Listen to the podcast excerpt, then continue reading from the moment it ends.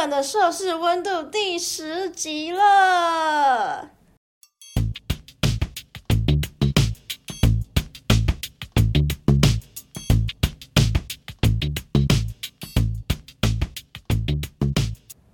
Hello，大家好，我是 Dora。如果你最近有在 follow 我的 podcast 的话，就会觉得，嗯，怎么那么奇怪？现在怎么每天都会上传新的一集？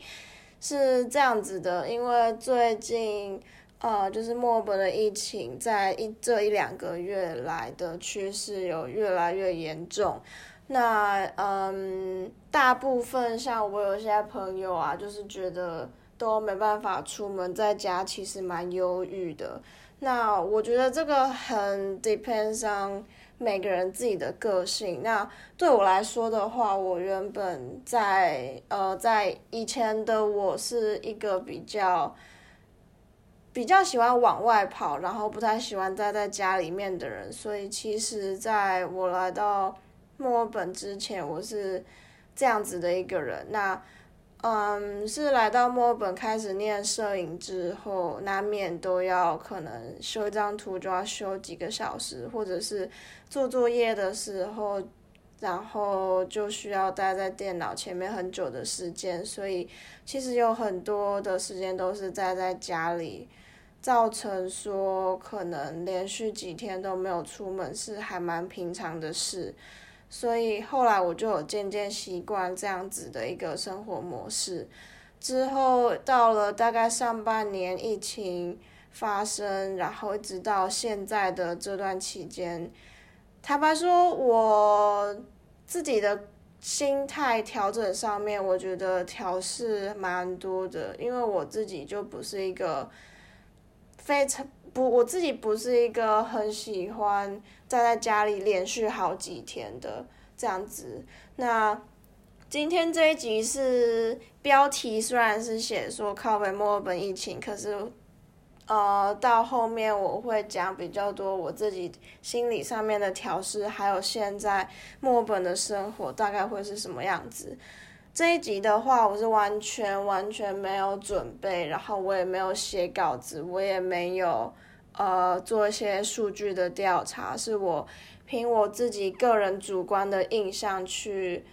录下这一集，所以希望大家会见谅，然后也可以喜欢这样子的一个模式，因为我会觉得说，有时候太多准备反而讲出来的东西不是那么的真实。对，那我们就开始吧。首先，想要跟大家讲一个时间轴，就是大概在今年二月底、三月初的时候，疫情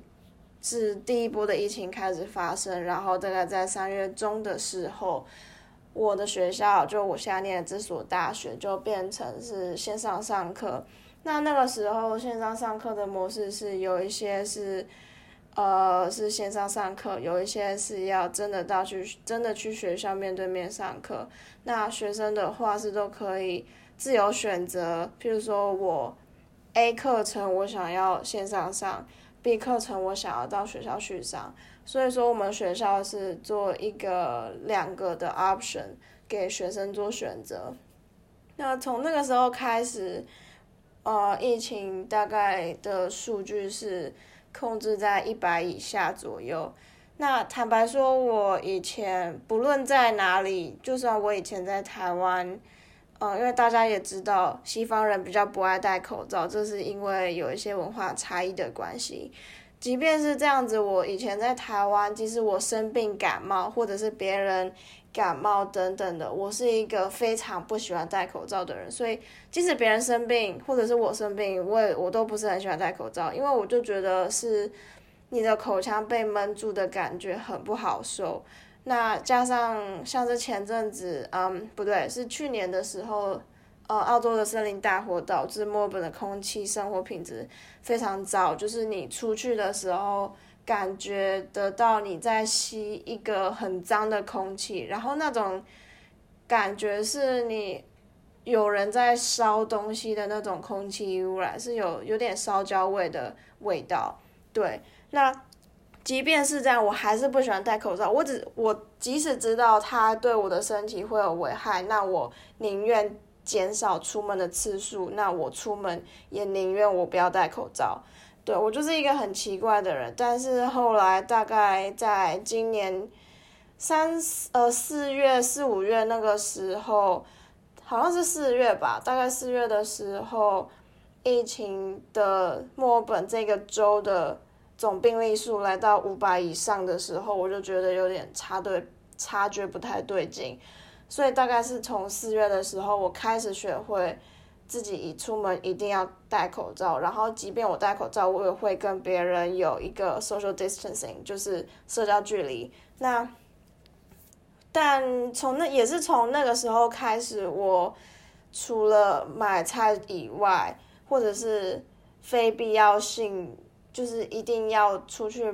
买一些比较急的生活用品等等，我才会出门，不然除此之外我都是待在家里。所以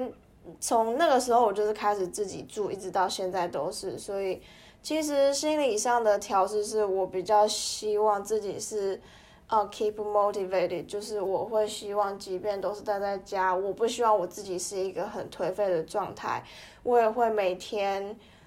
在前一天写下我明天的 to do list，就是我明天要做什么做什么，然后再一一打勾。这样，我一直以来是一个非常 organized，然后就是 well prepared，然后不喜欢拖延的一个人。所以我觉得这个也牵扯到每个人自己的个性，因为有些人可能就是因为会这样子的疫情关系，导致你的生活习惯或者是你变得非常的颓废。但我不希望我自己是这个样子，再加上在家里还是要上课，嗯，那我会觉得在这段期间的话，学校的课业还有学校所有的一切，或者是有关摄影的东西啊，甚至是我开始做 podcast，是我现在待在家里面让我有动力生活的几个部分。对，因为如果少了这些因素，我就会变得很颓废啊，等等的，所以我也会希望自己每天大概花至少半个小时的时间去运动。对，总之来讲，就是我比较希望是，即便我们现在都困在家里，但我希望我还是自己拥，我还是拥有自己独立的一个步调。不要因为疫情的关系，也不要因为外面世界的外面世界发生什么事，那我我就停止去做什么样的事情这样子。那时间快转到五月的时候，疫情慢慢有变好了，所以在六月初的时候，政府就是墨尔本这个州维多利亚州的州政府就有。公布命令说，餐厅内是可以内用的，不然在这之前是不行。那可是即使内用，还是会有限制人数这样子。是一直到了从，是一直到了嗯七月，七月七月底的时候，疫情越来越严重，就是大概六月中呃六月初的时候开放，所以开放的那段时间，非常多人就是。开始走上街头，然后你会觉得说疫情还没有完全结束，可是路上为什么会这么多人？甚至是百货公司真的是非常的多人。然后那时候我就会有一点怕，因为我会觉得政府好像太快开放，然后太快呃 ease 这些规定等等的。所以果不其然，在七月的时候，疫情又有一点慢慢回温。大概是每天新增一两百个病例数这样子，那死亡人数的话都是控制在个位数左右，甚至是有有几天是没有死亡人数。对，那一直到了七月底，七月中到七月底，呃，对不起，七月初到七月底的这段期间，就是疫情第二波疫情越来越严重的时候。然后几乎每天的病例数都是在破纪录，到最后到七月底的时候，大概一天新增病例数是七百出左右。那是我觉得很扯的一件事情，就是到了七月底，疫情已经这么多病例数的时候，政府才开始规定说每个人出门一定要戴口罩。如果你没有戴口罩的话，就是会被罚两百块澳币左右。那你就只有四种原因可以出门，一个就是呃运动一个小时，然后出门工作。但是如果说你的公司有规定你要在家里工作的话，你就不能出门，或者是去学校。但是很多学校都已经关闭了，甚至有一些零售业已经被迫关闭。关闭，然后，嗯，是到最后越来越严重的时候，我们就进入了第四阶段的呃规定。我们有分大概就是 stage one 一直到 stage four 这样子，就是每个阶段有每个阶段规定，然后是越来越严格的规定。到第四个阶段的时候，是你他规定你说。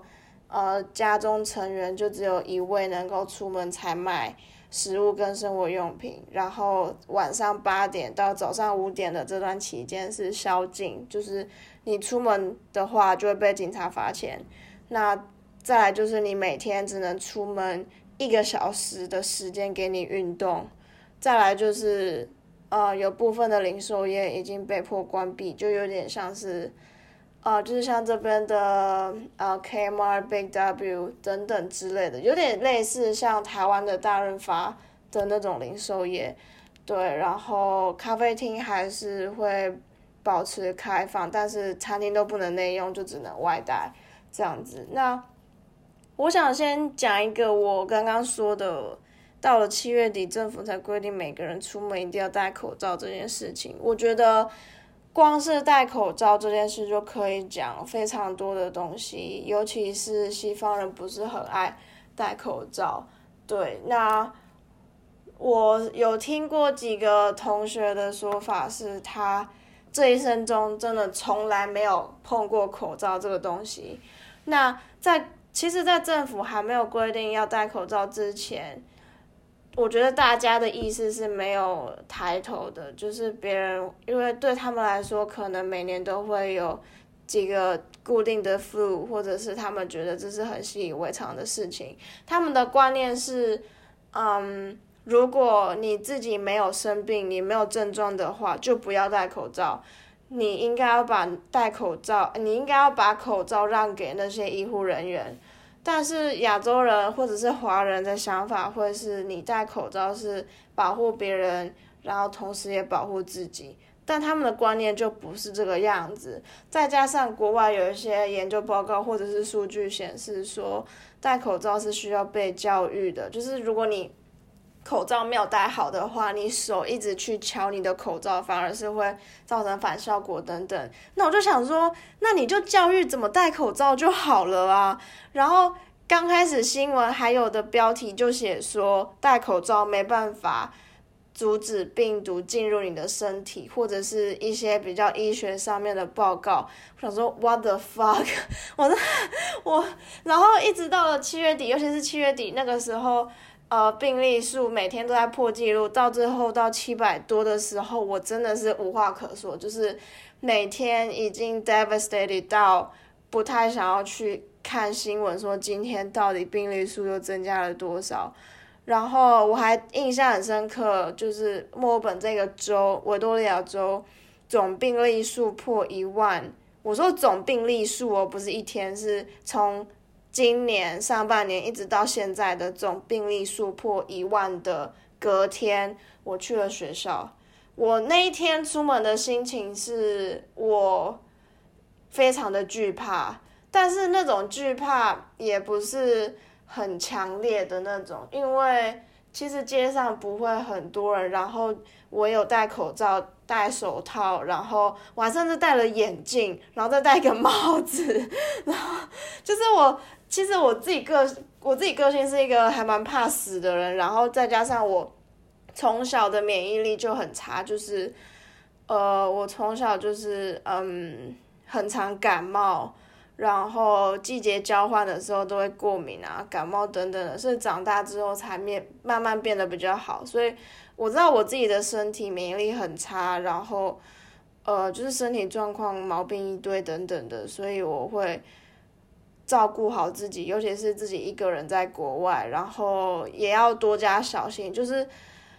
我知道有些人可能会戴口罩，但是不会戴手套，但我自己戴手套的，有点有点像是实验室的那种手套，它有分蓝色啊、透明等等的。然后我是买蓝色的一整盒，然后我家人也有从台湾寄口罩过来。说到寄口罩，在最刚开始，大概上半年的时间，台湾的邮局就是中华邮政跟澳洲的邮局是不相往来的，是这样用吗？好像不像，哎，不是，反正就是澳洲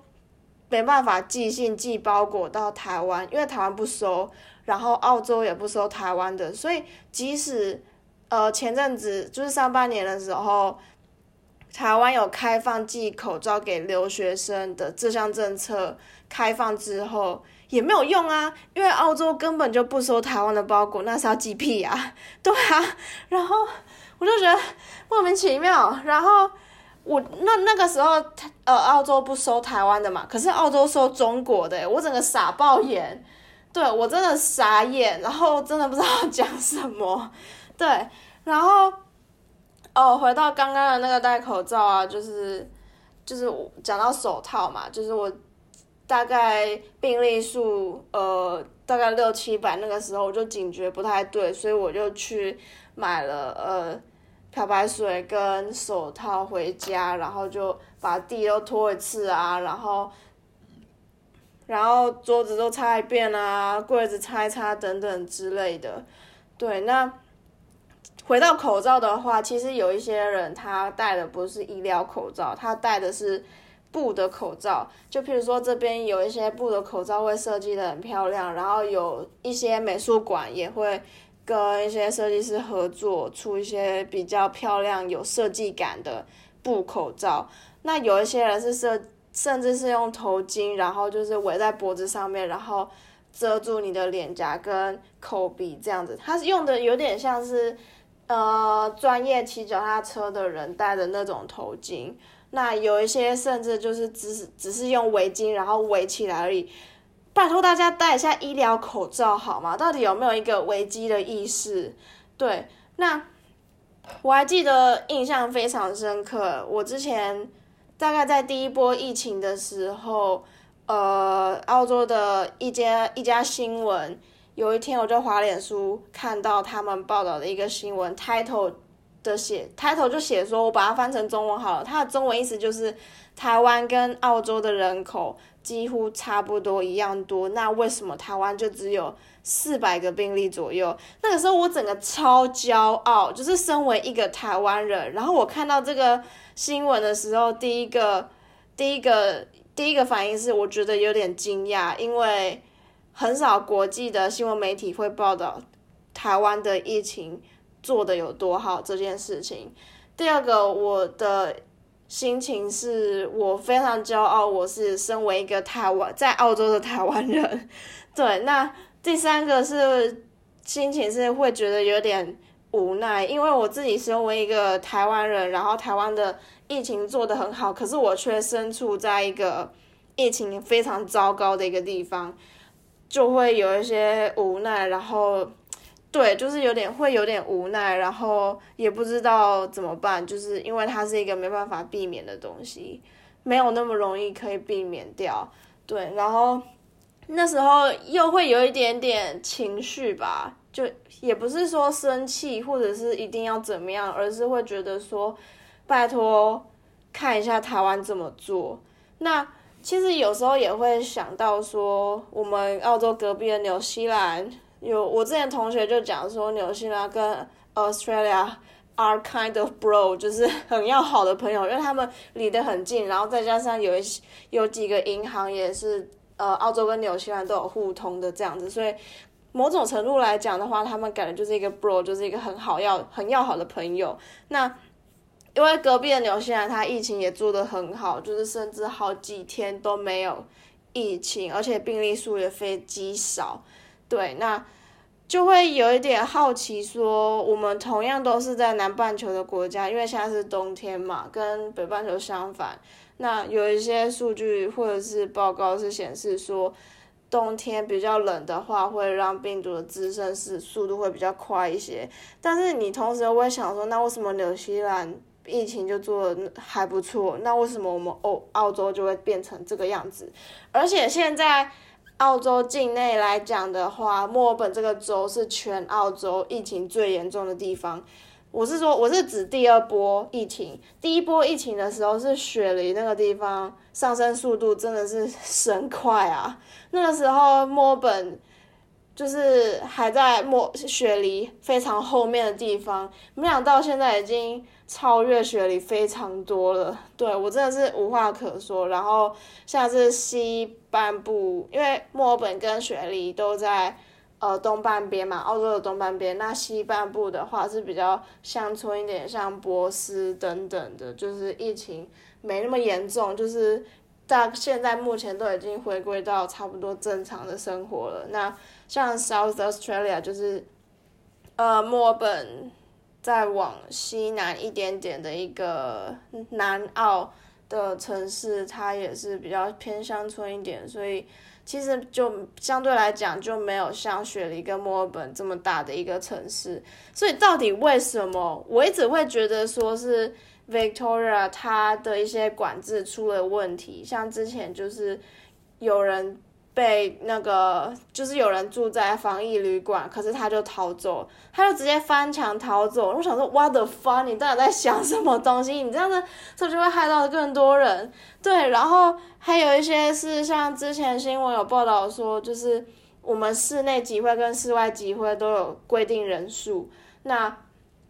呃，就是有一次警察在呃肯德基目睹几个。几个人他买了超级多的炸鸡，然后警察就觉得不太对劲，于是就跟踪他们回家。殊不知一大堆人在开趴，或者是有有一些夜店也是还会就是非常私密的或者开趴之类的，就是大概是从六七月这边的罚款数量是非常多的，所以还是会有人在。呃，违反那些规定啊之类等等的，甚至有一些会 anti-mask people，就是他们会这样讲，或者是 unmasked people，就是没有戴口罩，或者是反对戴口罩政策的这些人，还是会去街上面街上街抗议。然后我想说，我到真真真真的是 what the fuck？对，然后我想说你这么闲，然后又 anti-mask，你到底在想什么东西？你到底懂什么？对，这。哦，我真的傻爆眼，然后真的很 very speechless，就是不知道要讲什么。对，然后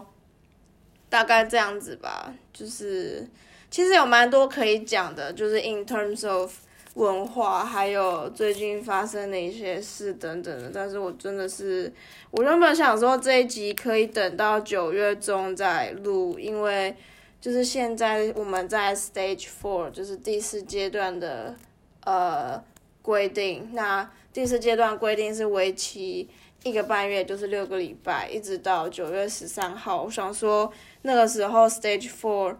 呃比较好了之后再录这一集，因为大资讯会比较完整一点，而且到时候也是告一个段落嘛。但是想说哦不行，我真的要拷贝一下，对，然后。因为我们现在在 stage four，然后大概实行两个礼拜多左右了吧，就是从八月，好像八月一号开始，对，所以开始实行之后，一直到现在病例数最低大概是三百左右，对，然后有一个表呢，有点像折线图那种，就是有列出澳洲各个州的疫情趋势。你可以看到雪梨那个州，就是呃 New South Wales，在刚开始是非常平的，到之后咻一下上去，然后又又有点下来，然后之后呢就非常的就起起伏伏，就是都还蛮稳定的，可是不至于太高，也不至于太低这样子。那维多利亚呢，从上半年开始就是先平平的，然后有一点起伏，有点起伏，有点起伏，稳定了之后呢，到六月初。呃，六月底，然后七月底这边的时候，就直接咻蹦上去，然后，然后就越来越越蹦越高，越蹦越高，然后整个就哦一发不可收收拾，对啊，我的天呐！然后就是因为疫情的关系嘛，我有一些台湾朋友在上半年第一波疫情的时候就已经飞飞回台湾了。然后因为有一些是今年六月就毕业，或者是剩下最后一个学期，那他们的学校也是有公布说，就是接下来到今年年底都是线上上课，所以他们就想说，那还不如飞回台湾，也不要身处在一个危险当中。但是我自己的考量是我当初也有想过要回台湾，但是你要想说你在出入境还有在飞机上面的时候，你被感染率是还蛮高的，对，那我自己也会对这种事情还蛮害怕的，就是在这样子的情况下去过海关，然后再加上现在澳洲是规定你没有澳洲公民身份的话，你就不能入境。那我也不太确定之后学校还会不会继续做线上上课，因为像我们还是有棚拍一些比较偏 hands on，就是你自己要动手去弄的一些东西。所以疫情比较转好之后，我们学校是会呃陆陆陆陆续陆陆续续开放学生进来，但当然还是会。呃，做好一定的清洁跟 social distancing，还有规定一些人数嘛，但是还是会陆陆续续开放学生回来上这些课，所以这就是我没有为什么没有回台湾的原因。然后就是一旦我回台湾之后，我再也进不来了。对，那也不是说再也进不来，而是要去，而是不知道说澳洲什么时候会开放呃 international flights。对，那也不是说澳洲开放就好，也是要我，呃，台湾跟澳洲双边都开放，我才有这个可能。那班机资讯的话，其实即使就是澳洲全部禁止，就是他就是刚刚讲的非澳洲公民身份就不能飞进来嘛，但是它不是全部都禁止，它还是有，呃，像中华航空。华航还是有在飞一些班机，就可能一个月才一两班而已，然后价格也是很贵，就是可能假设我原本，呃，台湾飞澳洲来回加起来大概两万块的话，现在可能单程就要两万块台币了，对，就是售价很高，然后就想说现在回去。现在回去的话，就是会顾虑到我学校的课业，不知道未来是会是怎么样子，然后也不知道如果我一旦回去之后，我什么时候还可以再入境澳洲，再加上现在房租的问题，就是，呃，如果中途离开的话是没办法拿回押金，然后我也不知道我。现在住的这个地方，如果我一旦离开了，我这些我的一些我的东西要怎么办？我要放哪里？对，所以种种因素下，就是我为什么没有回台湾？那也是因为这个原因，有时候会自己乱想一些问题。就是如果在这段期间，就是我没有回台湾，然后我也回不来澳洲的这段期间，如果家人会有什么万一什么之类的，我是。要不要回去，或者是要怎么办？因为我一旦出境之后，我就不能入境了。对，所以有时候会想一些很小，会会想一些很鸡毛蒜皮的小事，就是平常都不会想的事情，但是到现在这个情况的时候，就会不知道为什么就会开始担心，或者是有时候会想一些这些问题。对，那希望是大家朋友跟家人都在台湾平安，要不然朋友真的是大概应该知道是两年见一次了吧，对啊，然后也是会有一些人会觉得说，哎，你回来我请你吃什么东西啦？我跟你说，肉燥饭点几碗我都给你请，或者是呃什么之类的啊，就说要一起去哪里什么之类的，然后每个人都会说等你回来，那我会觉得。每次看到这个四个字的时候，会觉得，对啊，当然是要等我回去，不然我们要怎么约？当然是这样想。可是有时候，嗯，看多或者是听多了之后，就会有点无奈吧。可是那种无奈又是你不知道，你不知就是没有解决办法的无奈，然后你也不知道要怎么去解决但是当然说这个无奈的程度没有很高啦，只是就会看到哦，对啊，等我回去这样子，要不然也不能怎么办，对啊，就是好好的活在当下啦，就是你也不知道未来会发生什么事情，然后如果你有什么想要有什么事想要去做的话，就赶快去做吧，因为我会觉得在台湾的。在台湾的朋友，还有台湾真的是一个很幸福的地方，因为，呃，怎么讲呢？就是你出国之后，就会觉得说台湾真的是一个很棒的地方。就是也不是说台湾都百分之百都很好，而是你出国之后，就是你会看到一些，呃，这个国家的缺点、优点等等的，然后。那跟台湾去做一些小比较等等的，然后就是也会觉得说，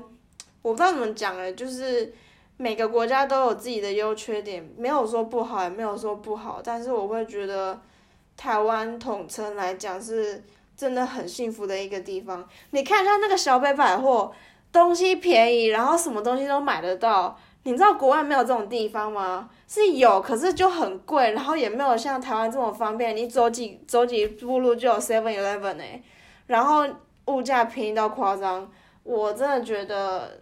就是台湾的朋友要好好珍惜台湾这这片土地，然后也你也不要觉得说国外一定会比较好。我知道会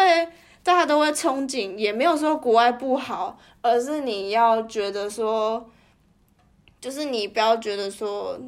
嗯，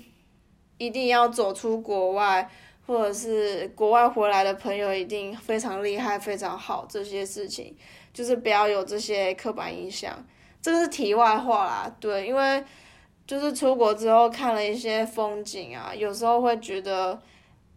不输台湾，就是你会觉得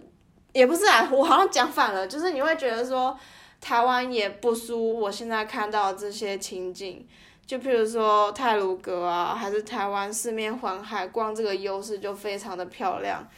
对，所以反而是因为疫情的关系，会有一点想念台湾这个地方。要不然，其实我原本是